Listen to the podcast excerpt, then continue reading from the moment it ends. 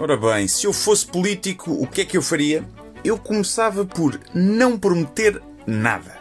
Nada, a não ser coisas que eu soubesse que conseguia efetivamente concretizar. Porque eu acho que é um dos grandes problemas da política e desta desconfiança generalizada que as pessoas têm em relação aos políticos é que eles prometem demais, pá, prometem e depois não cumprem, não é?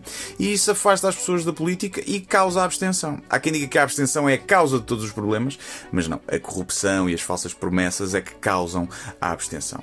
Portanto, eu se fosse político estava ali, caladinho, não prometia nada.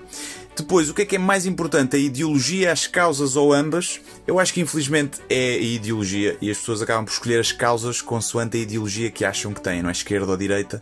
Mesmo os partidos colaboram pouco e apenas colaboram quando lhes dá jeito e não quando veem valor nas propostas dos outros. Portanto, eu acho que a ideologia, infelizmente, é o que importa mais.